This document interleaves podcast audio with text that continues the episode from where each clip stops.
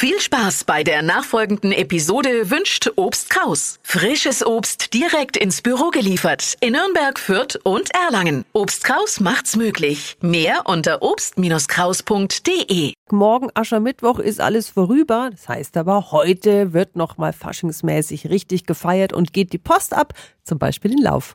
Radio F. Jetzt Steffis Tipps. 365 Dinge, die Sie in Franken erlebt oder gemacht haben müssen.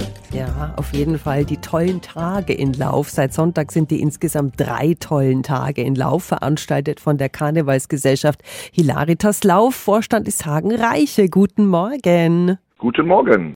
Bei euch ist ja heute tolles, volles Programm. Wer tritt denn alles auf? Die Wutzele, die Kindergarde mit ihrem Showtanz und ihrem Gardetanz, die Juniorengarde und die Laufer Schlossgarde, unser Männerballett natürlich selbstverständlich und natürlich unsere ganzen Mariechen und Duos, die die letzte Chance nutzen vor den Turnieren, die jetzt noch kommen, einfach sich nochmal dem Publikum darzustellen.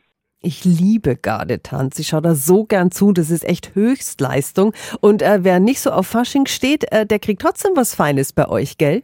Für uns ist ja Fasching vor allem im Vordergrund Tanzsport. Wir haben keine Büttenredner bei uns im Verein, aber wir haben natürlich bei den Veranstaltungen extra immer Kinderkarussell da, wir haben eine Losbude da, wir haben die Früchte und Nüsse da, wir haben einen Kreppestand.